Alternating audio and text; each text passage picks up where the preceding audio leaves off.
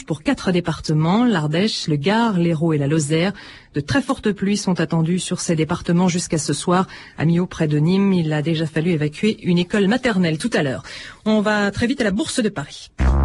La Bourse avec EasyJet, compagnie aérienne à tarif réduit en France et en Europe. La Bourse de Paris en baisse, Cédric Decoeur. Et oui, Claire, passé les préoccupations électorales, les marchés financiers en reviennent à leur marotte plus économique et le cas échéant repartent à la baisse. La Bourse de Paris n'échappe pas à la règle et le CAC 40 perd 0,48% actuellement. Il est à 3751 points. Sur le marché d'échange, la réélection de George Bush a contribué à un nouveau repli du billet vert. L'euro cote en ce moment 1,2867. Voilà Claire, je vous rappelle le CAC 40 qui se replie de 0,49%. Il est à 3751 points. À la Bourse de Paris pour France Inter, Cédric Decoeur. Merci Cédric, vous écoutez France Inter. Il est pratiquement 14h04. C'est l'heure de 2000 ans d'histoire. Bonjour Patrice Gélinet. Bonjour Claire et bonjour à tous. Aujourd'hui et demain, une histoire de la sexualité.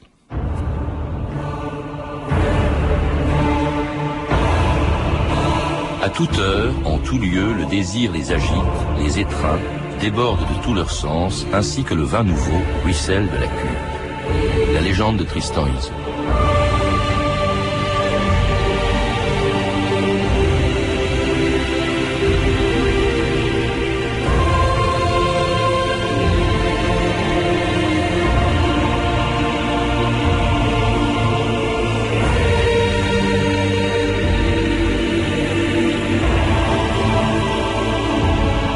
2000 ans d'histoire.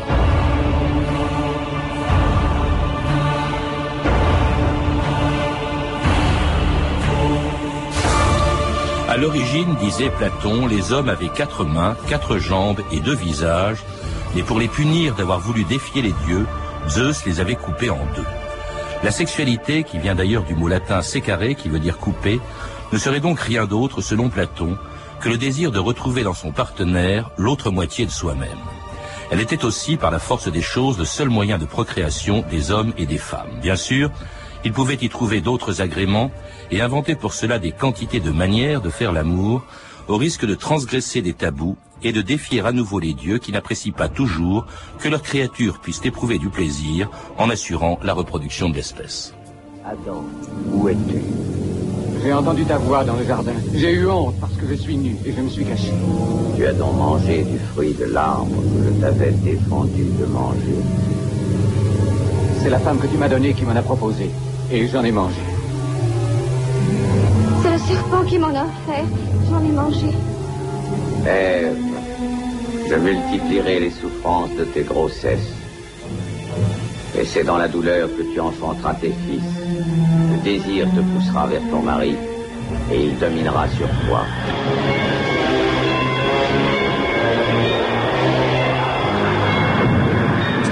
Fabienne Castarosa, bonjour. Bonjour. vous venez d'écrire une histoire passionnante de la sexualité qui commence plutôt mal, on vient de l'entendre par l'expulsion d'Adam et Ève du jardin d'Éden, euh, parce qu'ils avaient croqué la pomme. Alors, nous verrons d'ailleurs que ce que vous en dites n'est pas forcément conforme à l'idée qu'on se fait du péché originel.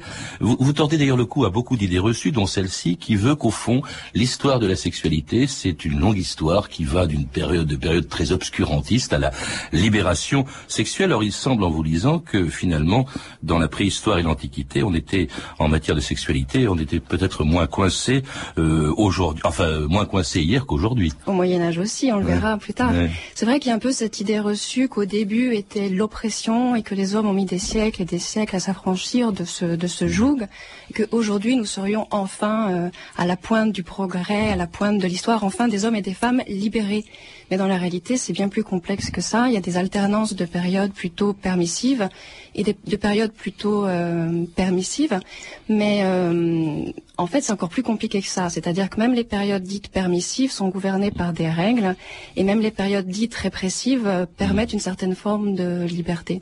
Alors une période permissive, en tout cas, elle a la réputation de l'être, c'est, l'Antiquité, l'âge d'or, euh, dites-vous, de la sexualité, avec un point d'interrogation, parce qu'il y a, des nuances là-dedans. Enfin, on sait qu'effectivement, c'était une période de très grande libération sexuelle. L'homosexualité était, était pratiquait largement sans être sans être gêné. On, pratiquait même, on, tolérait même certains excès. Je pense par exemple au, viol. Hein. On sait que Zeus, par exemple, se déguisait pour aller séduire ou pour faire l'amour avec des femmes. Hein. Il s'était déguisé, je crois, en taureau pour ah, enlever Europe. C'est le grand séducteur. Hein. Alors si, si, le dieu se permet de violer, évidemment, on pouvait le faire dans l'Antiquité romaine ou grecque, non? Oui, alors justement, l'Antiquité gréco-latine, on la présente très souvent comme une espèce d'âge d'or de la sexualité, comme le vert paradis des amours libertines. Mais ce que j'ai voulu montrer, c'est que c'est beaucoup plus complexe que cela. Prenons par exemple le premier exemple que vous avez cité, celui de l'homosexualité. Elle est autorisée, oui, mais dans certaines conditions. Euh, il y a une grande règle qui est euh, la règle de l'actif et du passif. C'est-à-dire qu'elle est autorisée, mais dans la mesure où c'est un homme libre, adulte, qui joue le rôle actif, et que c'est un, homme soit esclave, soit jeune, qui est euh, confiné dans le rôle passif. L'inverse est vraiment infamant. Euh, c'est-à-dire, d'ailleurs, c'est assez curieux, que dans l'Antiquité gréco-latine, on autorise ce que l'on réprouve aujourd'hui, c'est-à-dire la pédérastie, et l'on on stigmatise ce que l'on autorise aujourd'hui, c'est-à-dire l'homosexualité librement consentie entre adultes.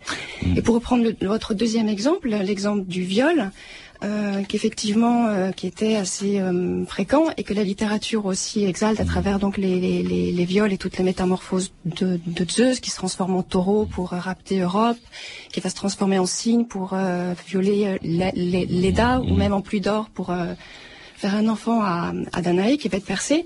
il y a une une exaltation de ce viol-là qui en fait est une exaltation du pouvoir masculin et on se pose absolument pas la question de la réaction de la femme, du traumatisme que ça peut euh, provoquer chez la femme. Moi, en, tant que femme, ça m'a vraiment frappé. Alors il y a des nuances. Hein. Il faut rappeler quand même que certains philosophes, comme Platon, préféraient l'union des âmes à celle du corps. C'est ce qu'on appelait l'amour platonique. Donc euh, c'était pas une sexualité débridée, hein, contrairement à ce qu'on croit. Oui, oui. En fait, les anciens étaient vraiment très attachés à la virilité. Donc un homme libre et adulte devait être euh, actif et également à la tempérance. Ils disaient vraiment qu'il fallait rester maître de soi, se méfier des, des, des passions. Platon disait que la passion était le cachot de l'âme.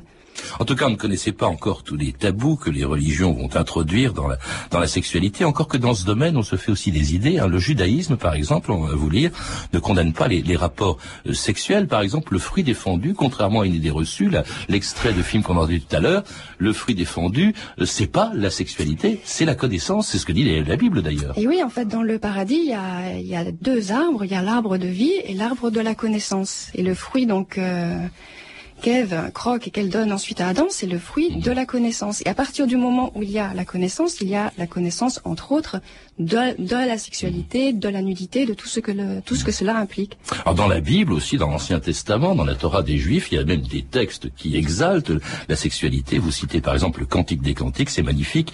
Que tu es belle, ma tendre amie, que tu es belle, tes yeux ont le charme des colombes, le bas de ton ventre est une coupe ronde, où le vin parfumé ne devrait pas manquer, ton ventre est un tas de blé entouré C'est extraordinaire ça dans la Bible. Ah mais c'est un érotisme incroyable et il y a également beaucoup d'histoires d'amour dans la Bible. Je pense à euh, David et Bethsabée, à Jacob et Rachel, à Judith et Holoferne. Enfin, c'est l'Ancien Testament est, constellé d'histoires de, coups de foudre et, d'amour passionnel. Alors, on ne pas le Nouveau Testament. Hein. les chrétiens sont moins tolérants euh, en, matière de, sexualité. Cela dit, vous le dites, c'est plutôt pour défendre la femme que, par exemple, au Moyen Âge, euh, elle interdit, le christianisme interdit la, la polygamie, interdit la répudiation des femmes. Oui, effectivement, on a tendance à penser, et c'est vrai en grande partie, que l'Église a condamné la chair et a été également très misogyne, mais on peut tempérer vraiment ça puisque le, tout au long du Moyen Âge, effectivement, l'Église a beaucoup œuvré pour euh, imposer la monogamie au détriment de la polygamie et de la répudiation et du rapt, qui étaient des pratiques très violentes pour, euh, pour les femmes. Il faut savoir aussi que l'Église euh, défendait, enfin avait adopté les, les théories de, de, Galien, qui est un médecin grec, selon lequel en fait le, le sexe de la femme était l'équivalent du sexe de l'homme, mais à l'intérieur du mmh. corps. C'est-à-dire dans cette représentation, c'est assez curieux et surprenant pour nous. Euh, le, le, vagin en fait était l'équivalent de, excusez-moi, je, je, parle un peu crûment, mais bon, autant dire les choses comme elles sont. le vagin était l'équivalent du pénis, les, les ovaires des testicules, et, et la femme comme l'homme pour euh, procréer, enfin au moment de de, comment dire, de, enfin, pour procréer, devait émettre une semence qui seule permettait la fécondation. Et comme donc l'Église croyait en cela, elle défendait aussi le droit au plaisir pour la femme. Alors reste la dernière religion du livre, Fabienne Castarosa, l'islam, qui est en revanche beaucoup plus tolérant euh, en matière de sexualité. C'est même en pays musulman qu'est né le premier livre érotique, je pense, de, l'histoire, Six mille et une nuits, pendant lesquelles Scheherazade racontait des histoires salaces un sultan qui avait la fâcheuse habitude de tuer toutes les femmes qui passaient dans son lit. Il fait jour, regardez. Alors, vous ne voulez pas continuer? Si, mais les histoires se racontent mieux la nuit, Altesse.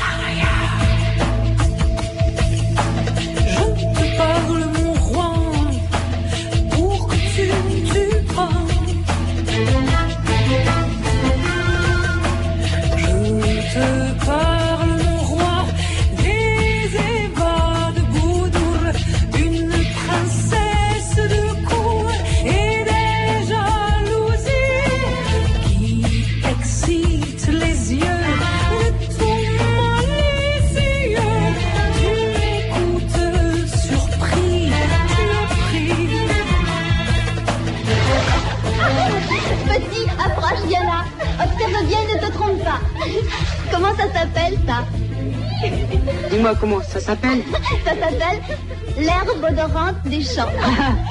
Dis-moi, et ça, comment ça s'appelle? Ça s'appelle la grenade tendue. Alors dis-moi, comment ça s'appelle, ça? Ça s'appelle l'auberge du bon accueil. Ah oui Alors comment s'appelle ceci? Ça s'appelle le poulain qui broute l'herbe odorante des champs, qui mange la grenade fondue et qui passe la nuit dans l'auberge du bon accueil.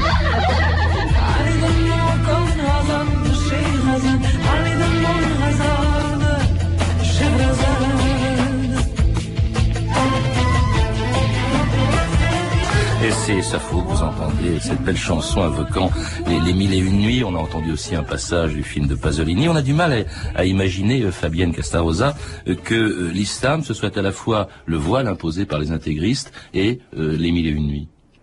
C'est-à-dire que c'est un durcissement aujourd'hui d'une certaine forme de- de puritanisme ou de méfiance à la sexualité qui était là dès l'origine, mais il faut bien se rappeler que vraiment nulle autre religion que l'islam n'a autant exalté, sublimé la sexualité. Tout l'art de vivre musulman fait une large place euh, aux soieries, aux parfums, aux, aux hammams, aux, aux aphrodisiaques, à littérature érotique, je pense donc aux Mille et nuits, mais aussi à un célèbre ouvrage qui s'appelle euh, Le Jardin parfumé. Et puis, euh, par ailleurs, il faut bien voir que, contrairement au paradis des chrétiens, qui est un paradis euh, fait de nuages sur lesquels m'embattent des petits anges euh, Asexués, le paradis des musulmans est érotique à l'extrême. Il faut, enfin, imaginer une oasis absolument euh, somptueuse, euh, luxuriante, avec euh, une herbe grasse, des, Les des 70 arbres, et- voilà. croyant, et hein, les surtout houris. donc les Ouais. fameuses houris, 70 par euh, croyants qui tombent du ciel et qui sont des, des- des êtres magnifiques, éternellement vierges, avec euh, des grands yeux noirs. Enfin, le paradis. Et puis le prophète lui-même, hein, euh, qui euh, était capable, disait-on, d'honorer neuf épouses en la même nuit? Alors c'est par l'islam d'ailleurs que, au fond, l'Occident euh, euh, médiéval a un peu redécouvert euh, la sexualité. C'est par les, les troubadours. Tout ça est venu par l'Espagne andalouse, c'est-à-dire musulmane. Oui, exactement. Euh, les poètes donc euh, d'Espagne andalouse euh, ont migré en fait dans, dans le pays d'Oc et de là ils ont euh, diffusé donc les, les théories de l'amour courtois, la poésie courtoise dans tout l'O- l'Occident médiéval et jusqu'à aujourd'hui. Et dans un Moyen Âge hein, qui était particulièrement répressif euh, en, en matière de sexe, très violent aussi. Hein, c'est une période de, de très grande violence sur le plan sexuel. Euh, Fabienne Ah Castarosa. bah, no- notamment au moment des grandes invasions, il faut imaginer des hordes de barbares qui, qui défilent, euh, qui, euh, qui volent, qui pillent, qui violent tout ce qui porte euh, jupon. Oui, c'est extrêmement violent.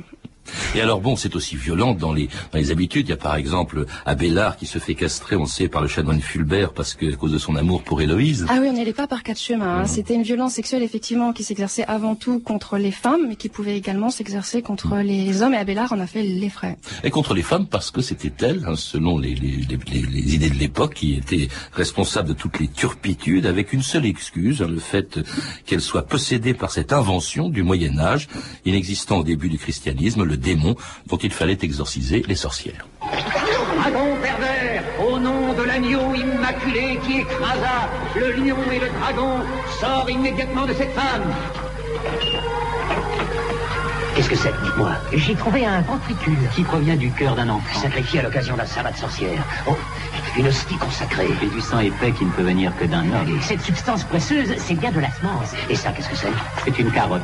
Au nom de notre Père qui est dans les cieux, je te conjure, monstre exécrable et abhorré, par la vertu de cette sainte substance, de fuir loin d'ici les sorcières qui, à partir du Moyen Âge jusque très tard d'ailleurs, euh, dans les temps modernes, seront brûlées parce que c'était elles, au fond, qui, euh, qui étaient responsables des, euh, d'une sexualité débridée. Et les femmes ont toujours fait peur aux hommes parce qu'elles sont, de par leur vocation maternelle, beaucoup plus proches de la vie et de la mort, et aussi parce qu'elles sont plus euh, proches de la sexualité au sens où, euh, comment dire, contrairement aux hommes, leur sexualité n'est pas limitée par euh, des, des contraintes euh, physiques. Vous voyez, une femme peut avoir euh, des orgasmes en, en série, quoi, alors que l'homme non. Et donc, on a souvent, même dé- déjà sous l'Antiquité, prêté aux femmes une espèce de, de sensualité insatiable, avide. Et au Moyen Âge, on les présente comme des euh, femmes euh, tentatrices, euh, lascives.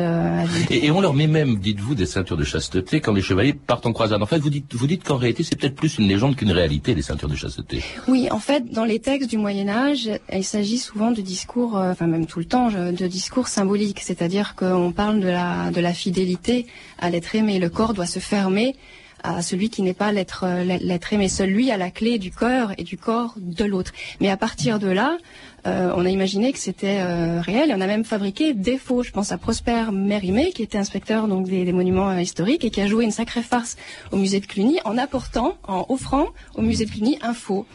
En tout cas, l'Église, par la confession, s'introduit, si je puis dire, dans les alcôves. Elle codifie l'amour dans les moindres détails, en prévoyant d'ailleurs des peines proportionnelles à la gravité de ce qu'elle considérait comme des péchés. Je cite d'ailleurs des textes que vous citez vous-même dans votre livre, le décret de Burkhard de Worms. As-tu bu le sperme de ton mari afin qu'il t'aime davantage grâce à tes agissements diaboliques?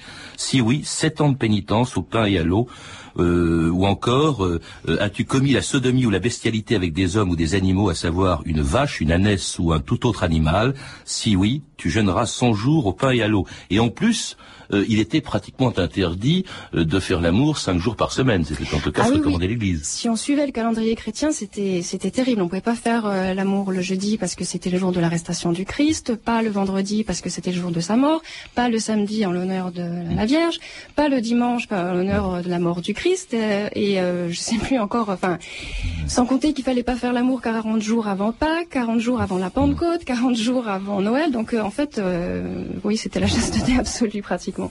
Alors ça n'a pas empêché le, le Moyen Âge et au début de la Renaissance d'ailleurs de euh, chanter euh, euh, l'amour et même euh, avec des textes plutôt gaillards comme celui-ci. C'était à l'époque de Rabelais.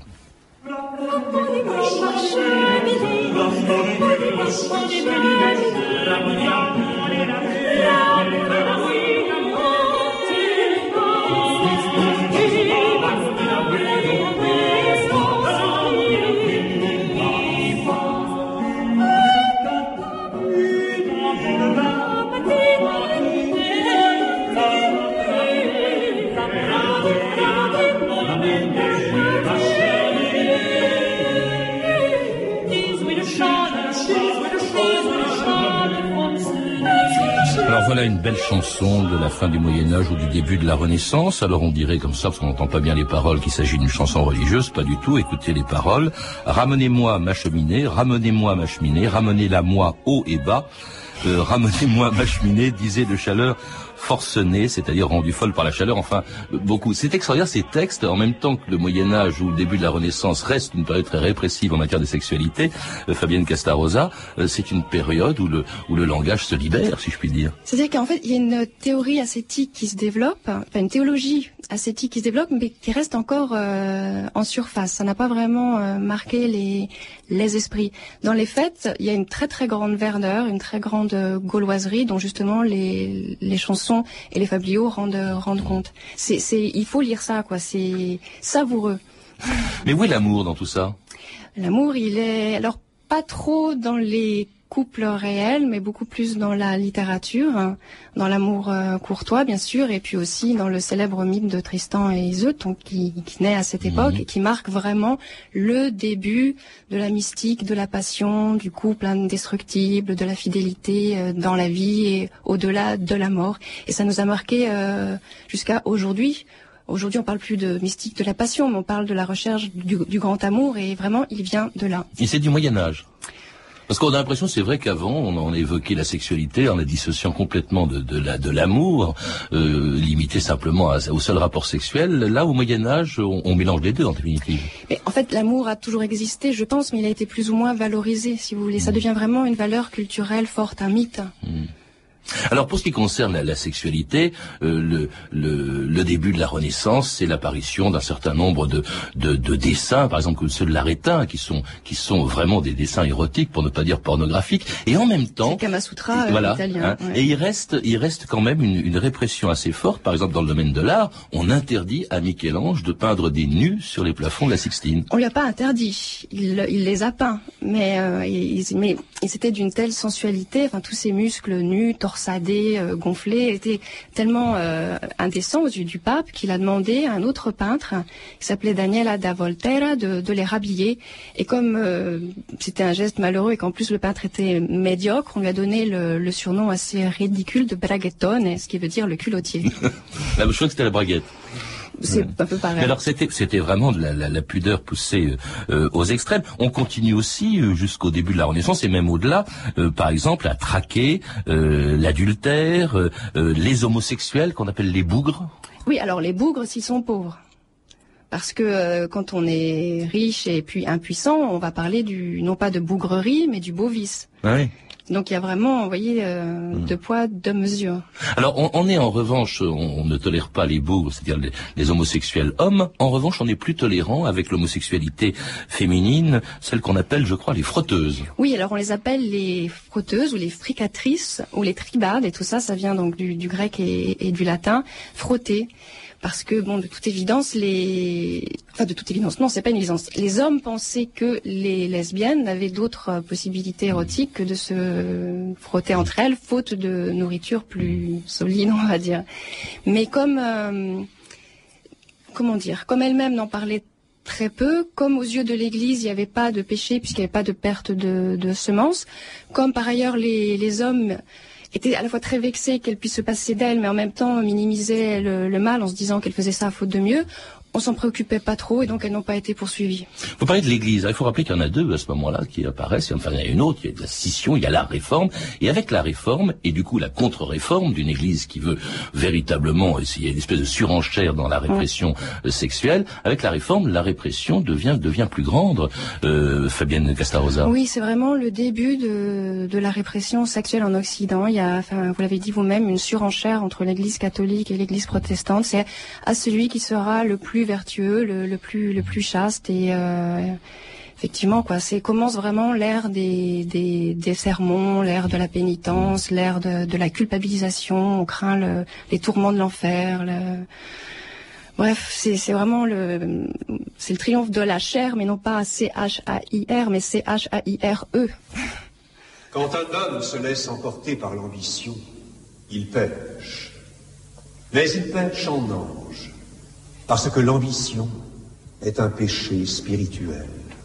Quand il s'abandonne au désordre de la chair, il pêche, et il pêche en bête, parce qu'il suit les mouvements infâmes d'une passion qui lui est commune avec les bêtes.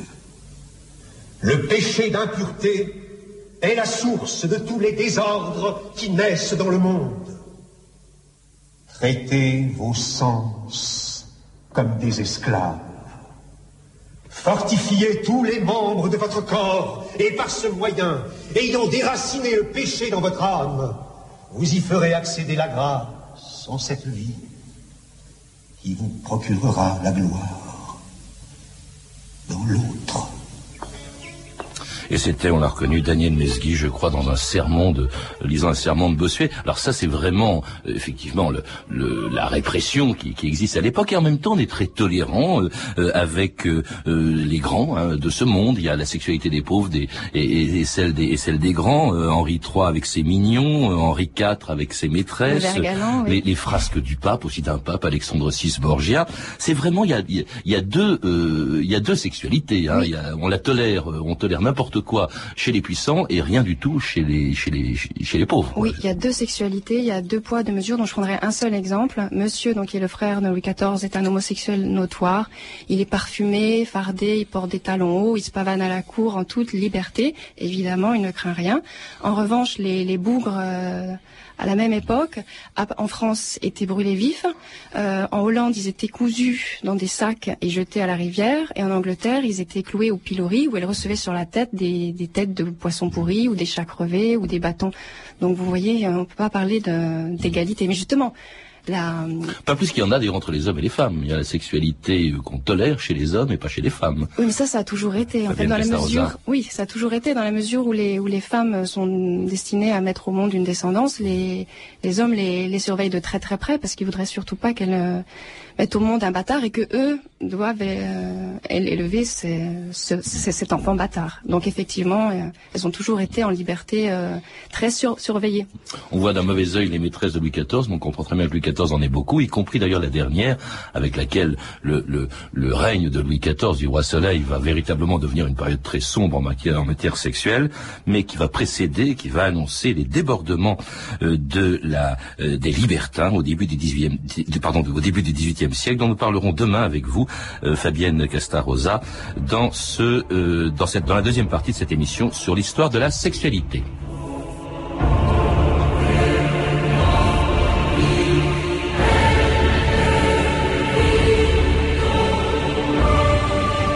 Rappelle donc euh, Fabienne Castarosa qui était mon invitée, l'auteur d'une passionnante histoire de la sexualité en Occident, publiée aux éditions de La Martinière, ainsi que d'une histoire du flirt qui a été publiée il y a quatre ans, je crois, chez Grasset. C'est ça, Fabienne Castarosa.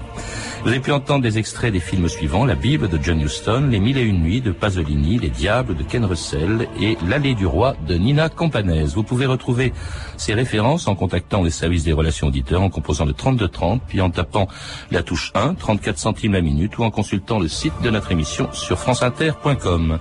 C'était 2000 ans d'histoire, la technique Pascal Baldassari et Clotilde Thomas, documentation Virginie Bloclené et Claire Tesser, une réalisation de Anne Kobilac.